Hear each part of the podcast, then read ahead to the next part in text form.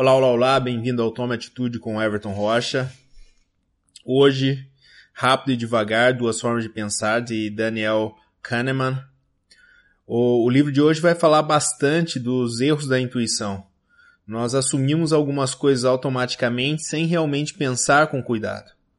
Kahneman uh, chama isso de heurísticas. Eu vou falar um pouco sobre algumas heurísticas no decorrer desse podcast. Então, dois sistemas, os personagens dessa história. A, a, nossa mente é dividida em duas. Uma que pensa rápido, que seria o sistema 1, e a outra que pensa devagar, o sistema 2. O sistema 1 opera de forma automática, intuitiva, involuntária e sem esforço. Como, por exemplo, quando nós dirigimos, uh, lemos expressões faciais ou lembramos de nossa idade. Já o sistema 2 é mais lento, é o que resolve problemas. Ele é racional, é focado, concentrado, considera mais dados e não procura por respostas rápidas como o sistema 1. Por exemplo, quando resolvemos um problema matemático ou escolhemos onde investir nosso dinheiro ou preenchemos um formulário mais complicado. Esses dois sistemas muitas vezes entram em conflito entre eles. O sistema 1 opera de forma não muito precisa. O sistema 2 requer mais esforço para avaliar as heurísticas e pode errar. O livro nos propõe reconhecer situações em que os erros são prováveis e se esforçar para evitar esses erros. Foco e esforço. Pensar lentamente afeta nosso corpo. Faz a pupila dilatar, aumenta nossa atenção, requer energia, acaba esgotando nossos recursos. Por conta de pensar devagar gera mais trabalho, somos propensos a pensar rápido, o caminho da menor resistência. A preguiça faz parte da nossa natureza. Nós pensamos rápido para completar rotinas diárias e precisamos pensar devagar para lidar com problemas mais complicados. O pensamento rápido diz: eu preciso comprar e ir no supermercado. O pensamento devagar já diz: eu não vou tentar lembrar o que comprar, mas sim vou escrever uma lista de compra antes de ir às compras. Pessoas que estão caminhando vão parar de andar quando forem perguntados sobre uma tarefa difícil. Calcular enquanto anda é um drenador de energia. Por isso, ser interrompido quando está concentrado é frustrante. Por que esquecemos de comer quando estamos focados em algum projeto?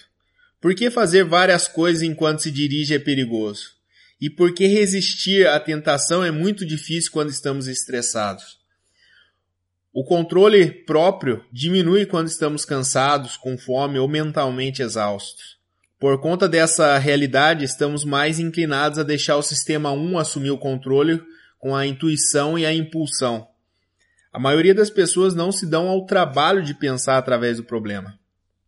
Inteligência não é apenas a capacidade de raciocinar, é também a capacidade de encontrar material relevante na memória para usar a atenção quando necessário. Acessar a memória consome mais energia, mas se não fizermos, estamos mais propensos a fazer um julgamento errado.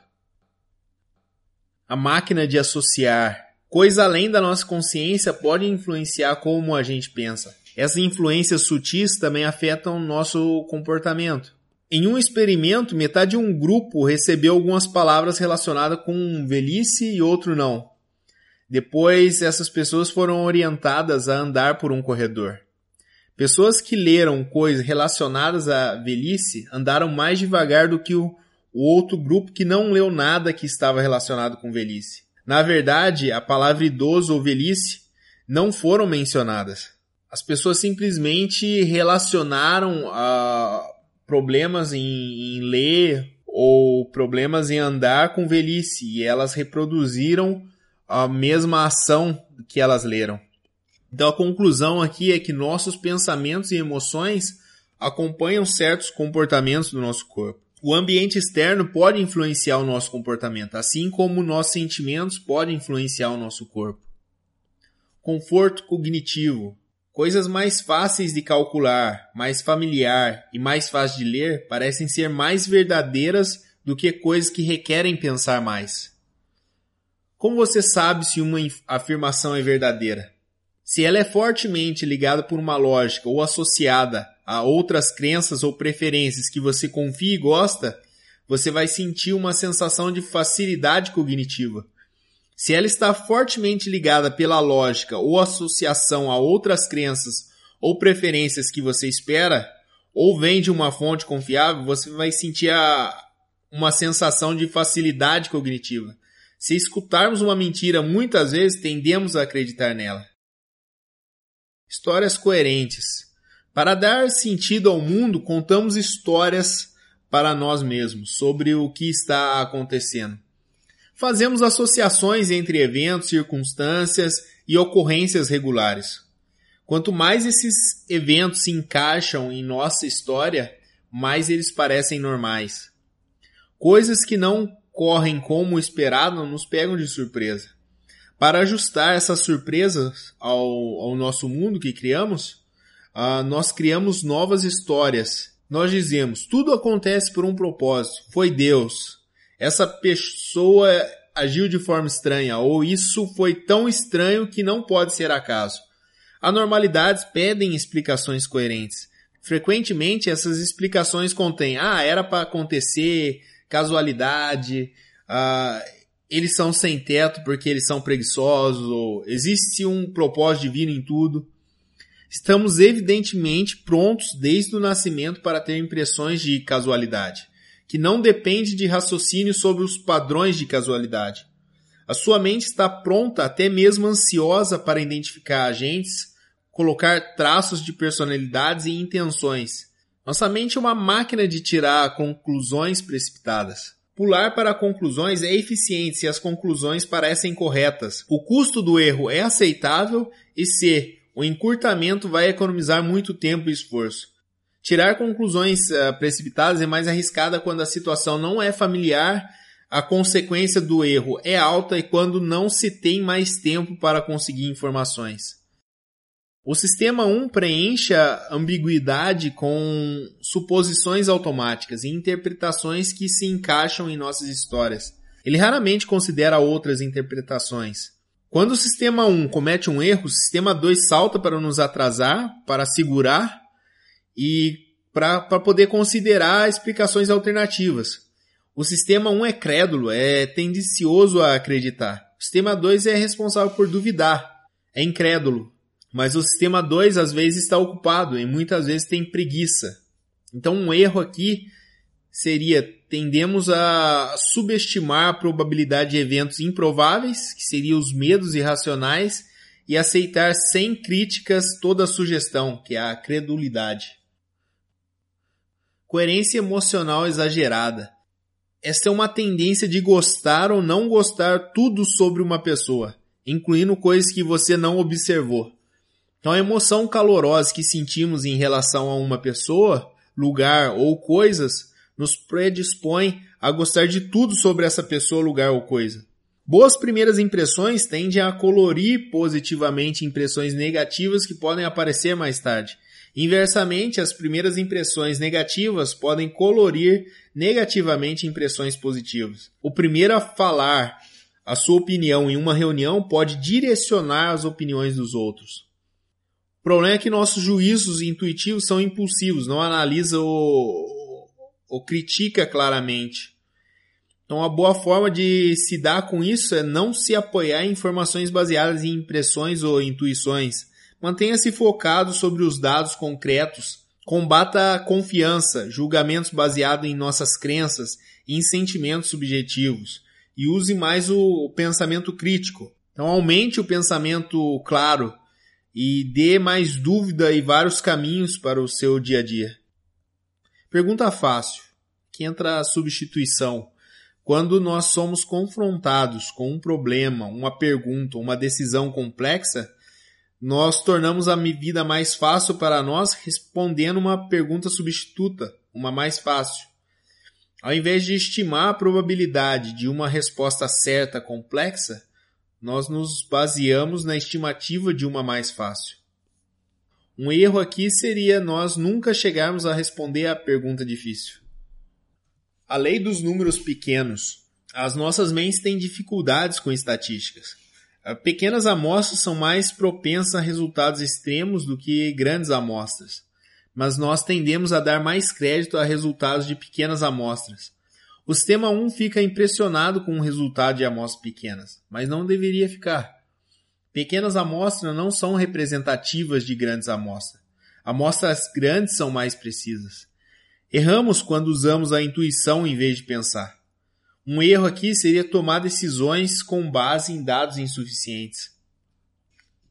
Uma tendência a confiar em vez de duvidar. O sistema 1 suprime a ambiguidade e a dúvida através da construção de histórias coerentes com meros pedaços de dados. O sistema 2 é o nosso cético interior. Ele pensa nessas histórias, duvida delas e para julgamentos. Mas por que descrença requer muito trabalho? O sistema 2, por vezes, não consegue fazer seu trabalho e nos permite uh, pular para uma, uma certeza. Então temos uma tendência em, em acreditar em coisas. Porque os nossos cérebros estão, são dispostos de reconhecimento de padrões que tende a atribuir casualidade onde não existe. Regularidades ocorrem ao acaso cara ou coroa com 50 caras consecutivas parece difícil, mas se você jogar um bilhão de vezes, a probabilidade de 50 caras consecutivas poderia acontecer. Quando detectamos o que parece uma regra, nós rapidamente rejeitamos a ideia de que o processo possa ser verdadeiramente aleatório. Então aqui nós enxergamos ah, regras onde não existe. Âncoras. Este é o fenômeno subconsciente de fazer estimativas incorretas devido a sugestões ouvidas previamente. Se eu disser o número 10 e pedir para você estipular com qual idade Gandhi morreu, você vai dar um número menor do que se eu tivesse dito a você o número 65. Pessoas ajustam o volume do som de acordo com as âncoras anteriores. A âncora dos pais é o volume mais baixo do que a de um adolescente, por exemplo. As pessoas sentem que 80 km por hora é rápido se elas estavam dirigindo a 30 km por hora, mas acham lenta se elas estiverem saindo de uma rodovia com velocidade a 120 km por hora. Então, comprar uma casa por 200 mil parece ser um preço alto, se o preço pedido foi aumentado de 180 mil. E parece ser um preço baixo se o preço pedido foi reduzido de 220 mil. Uma espera de 15 minutos para ser servido um jantar em um restaurante parece muito tempo se o sinal ou se uma placa na janela diz o jantar será servido em 10 minutos ou menos. Mas se a placa disser há uma espera de 30 minutos para o jantar ser servido, esse tempo parece pequeno. Nós somos mais sugestionáveis do que se parece. A ciência da disponibilidade. Quando se pergunta para estimar números como frequência de divórcio em Hollywood, número de plantas perigosas ou número de mortes por acidente de avião, a facilidade com que nós recuperamos uma resposta influencia o tamanho da nossa resposta. Estamos propensos a dar respostas maiores para as questões que são mais fáceis de recuperar da nossa memória. E as respostas são mais fáceis de obter quando tivemos uma experiência pessoal emocional. Então, aquele que já foi assaltado tende a subestimar a frequência de assaltos. Alguém exposto a notícias de tiroteios uh, em escalas superestima o número de crimes de arma de fogo. E aquele que faz trabalhos domésticos superestima a porcentagem do trabalho doméstico que fazem. Por exemplo, quando duas pessoas assumem que elas fazem 70% do trabalho doméstico, alguém está, está mentindo aí, né? Porque senão teríamos 140%. Então, uma pessoa que tem experimentado uma tragédia vai superestimar o potencial de risco e perigo. Uma, uma pessoa perturbada pelo sofrimento vai subestimar o perigo em mente. Quando um amigo tem câncer, fazemos check-up. Quando ninguém que conhecemos tem câncer, podemos ignorar o risco. Um erro potencial aqui seria subestimar ou sobreestimar a frequência de um evento com base na facilidade de recuperação, ao invés de fazer um cálculo estatístico. Que semelhanças ou estereotipos muitas vezes são usados para julgamentos com base em como algo é semelhante a algo que gostamos, sem levar em consideração outros fatores como probabilidade, estatística ou tamanho de amostragem. Olheiros de beisebol costumam recrutar jogadores com base ou quanto se assemelham a outros bons jogadores. Depois que os jogadores começaram a ser recrutados com base em estatísticas reais, o nível técnico tem melhorado. Só porque a gente gosta do design de uma capa de um livro não significa que vai gostar do conteúdo. Então não se pode julgar o livro pela capa. Para disciplinar a nossa intuição preguiçosa, devemos fazer julgamentos com base nas taxas de probabilidade e questionar a nossa análise das evidências utilizadas para chegar à nossa suposição. Pense como um estatístico.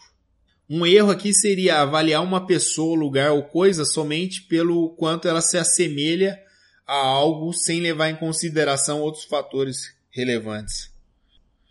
Causas superam estatísticas. Problema aqui seria negligenciar estatística. Quando dados puramente estatísticos são mostrados, nós geralmente fazemos deduções mais precisas. Mas quando dados estatísticos e uma história individual explicam alguma coisa, tendemos a acreditar mais na história ao invés de acreditar mais na estatística. Somos a favor de histórias com poder explicativo mais do que meros dados. Negligenciar a sorte. A maioria das pessoas gostam de fixar interpretações casuais aos processos aleatórios.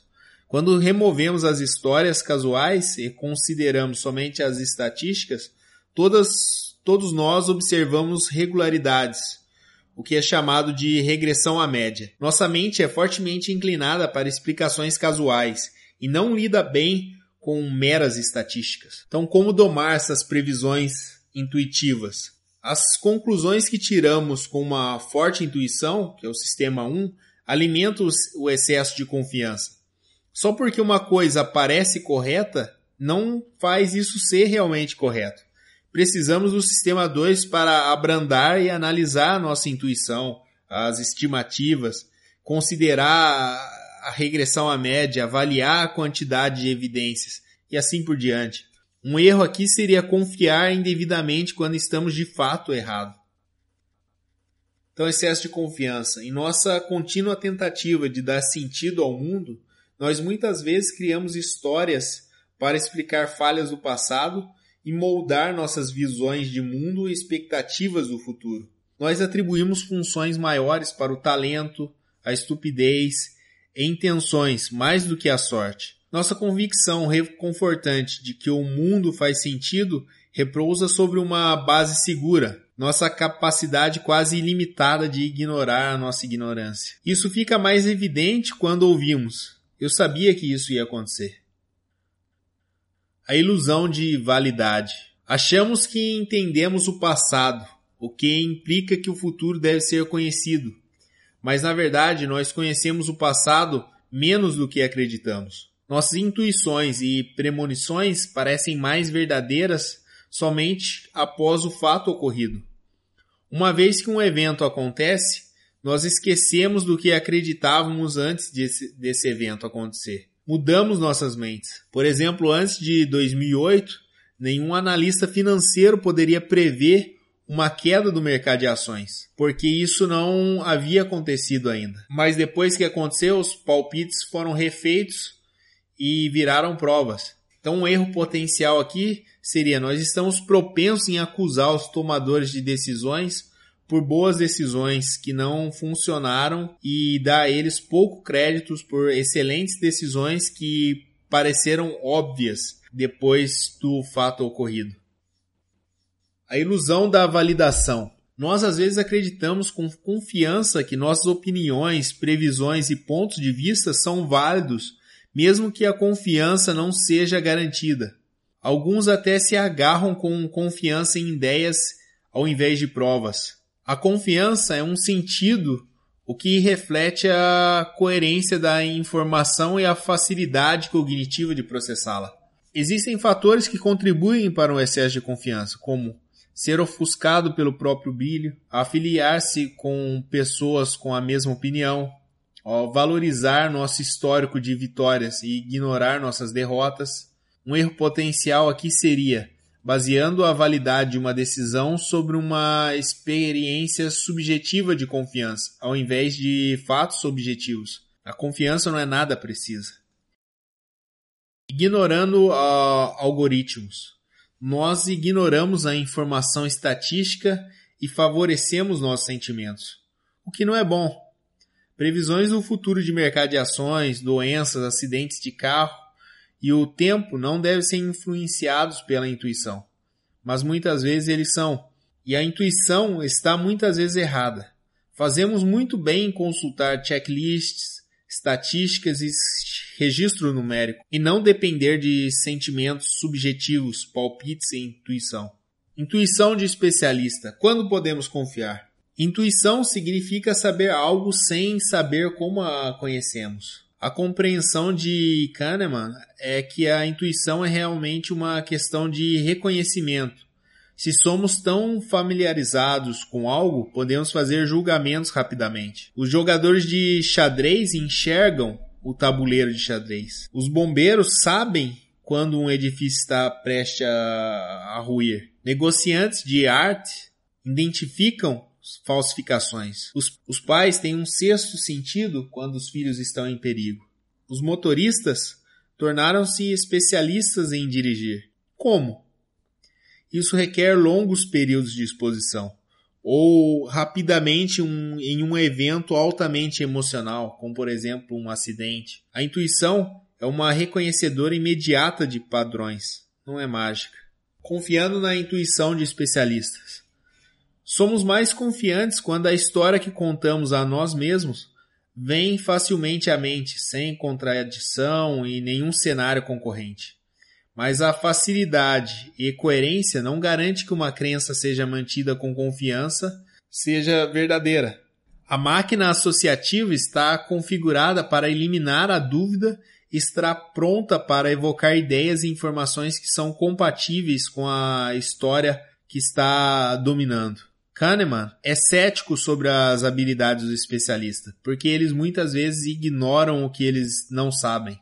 Kahneman confia em especialista quando se reúnem duas condições. O especialista está em um ambiente que é suficientemente regular para ser previsível o especialista aprendeu essas regularidades através da prática prolongada. Então, muito cuidado para não ser enganado por um especialista. A visão de fora, a ilusão do planejamento, significa a ilusão do planejamento significa assumir um projeto de risco, como abrir um restaurante, por exemplo, confiante no melhor cenário, sem considerar seriamente o pior cenário. Se, se nós consultarmos outros que já estiveram envolvidos em projetos semelhantes, teremos a visão de fora. Não fazer isso aumenta a chance do fracasso.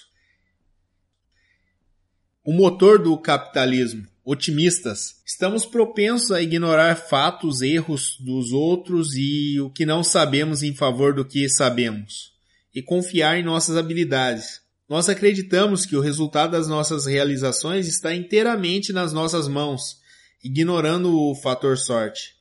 Nós não apreciamos a incerteza do nosso ambiente. Nós sofremos com a ilusão de controle e deixamos de olhar para a concorrência. Os especialistas que reconhecem que não sabem tudo podem esperar para ser substituídos por concorrentes mais confiantes que são mais capazes de ganhar a confiança dos clientes. Então, ser inseguro é um sinal de fraqueza. Por isso, procuramos especialistas confiantes, mesmo que estes possam estar errados. Então, um erro aqui seria o otimismo injustificado e que não calcula as probabilidades pode ser arriscado. Então, muitas vezes pensamos que um objeto tem um valor objetivo, um milhão de dólares vale um milhão de dólares, certo? Não, errado. Como em uma mágica, se nós fizermos a um milhão de dólares aparecer na carteira de um pobre, pro cara pobre isso seria fabuloso. E como a mesma mágica, se nós fizermos aparecer um milhão de dólares na carteira de um bilionário, isso seria uma agonia para ele. Um ganhou, o outro perdeu. Os economistas erraram ao não considerar o estado psicológico de uma pessoa sobre o valor, risco, ansiedade ou a felicidade. Bernoulli, um economista do século XVIII, pensou que dinheiro tinha utilidade, que tinha um valor fixo, mas ele deixou de considerar o ponto de referência de uma pessoa. Então, um erro aqui seria a tomada de decisão sobre a lógica pura, sem considerar os estados psicológicos. A teoria da cegueira induzida. Então, depois de ter aceito uma teoria e ter usado ela como uma ferramenta em seu pensamento, é muito difícil de perceber suas falhas. Se você se deparar com uma observação que não parece encaixar nesse modelo, você assume que deve haver alguma explicação boa que você de alguma forma não percebeu. Quando as vendas uh, caem, o erro no qual se acreditava antes parece um absurdo. E a grande surpresa é quando você não consegue se lembrar por que não viu o, o óbvio. Um erro aqui seria se apegar a velhos paradigmas que sobrevivem à sua validade.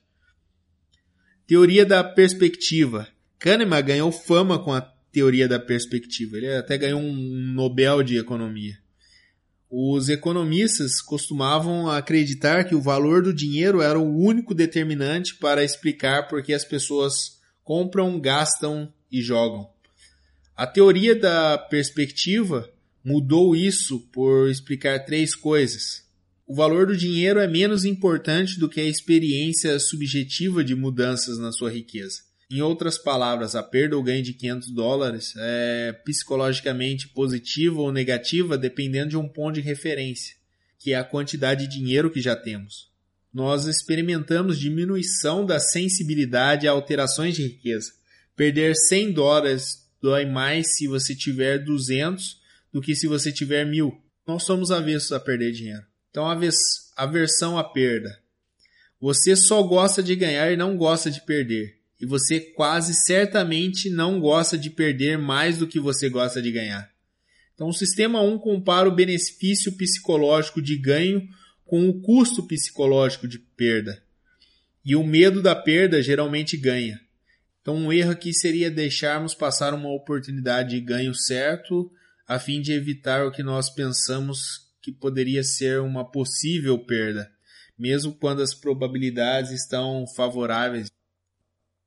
O efeito dotação. Um objeto que possuímos e usamos é mais valioso para nós do que um objeto que não possuímos e não usamos. Tais objetos são dotados de significados e não estamos dispostos a nos separar deles por duas razões. Nós odiamos perdas e esse objeto tem uma história com a gente. Assim, não vamos vender um objeto amado, útil a menos que um comprador ofereça muito dinheiro. Objetos que não gostamos ou não usamos, vendemos uh, por preços mais baixos ou até mesmo doamos. Então, um erro aqui seria apego a objetos por razões sentimentais e considerável perda de dinheiro. Eventos ruins, aversão à perda. As pessoas vão trabalhar mais para evitar perdas do que para obter ganhos. As negociações de contratos param quando uma das partes sente que estão fazendo mais concessões do que a outra parte. As pessoas vão trabalhar mais para evitar a dor do que para obter prazer. Mesmo os animais lutam mais ferozmente para manter o território do que para aumentar o território. Eventos raros.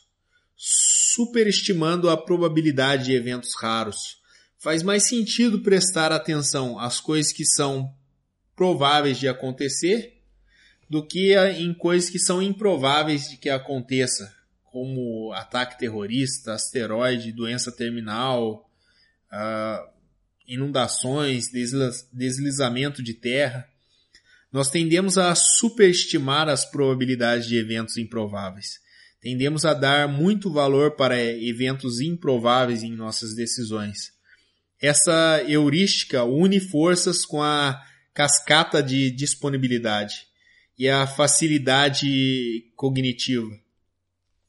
Estamos mais propensos a escolher a alternativa de uma decisão que é descrito com vivacidade explícita, repetição e frequências relativas, versus como provável. Um erro potencial aqui seria sucumbir ao medo como medrosos que manipulam dados em favor de sua causa. Políticas de risco.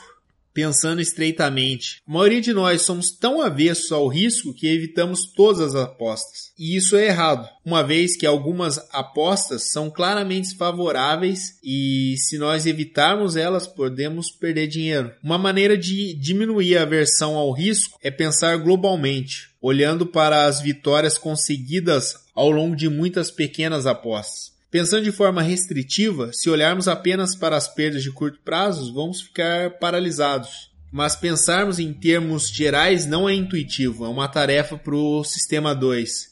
Estamos, portanto, ligados pelo sistema 1 a pensar uh, irracionalmente, tipo a ah, dizer não ao dinheiro fácil. Então, o limite da racionalidade humana é tão gritante que Kahneman chama de miragem impossível. O ideal de consciência lógica não é alcançável por nossas mentes limitadas. Então, um erro aqui seria podemos perder oportunidades onde teríamos boa chance de ganho. De olho no placar. Muitos têm a calculadora do sistema 1 em sua cabeça que mantém o placar, não só dos ganhos potenciais e perdas financeiras de uma transação, mas também dos riscos emocionais a recompensas e possíveis arrependimentos de decisões financeiras. As emoções que as pessoas vinculam ao estado de suas contas mentais não são admitidas na teoria econômica padrão. O efeito de exposição. Nós frequentemente estamos dispostos a vender ações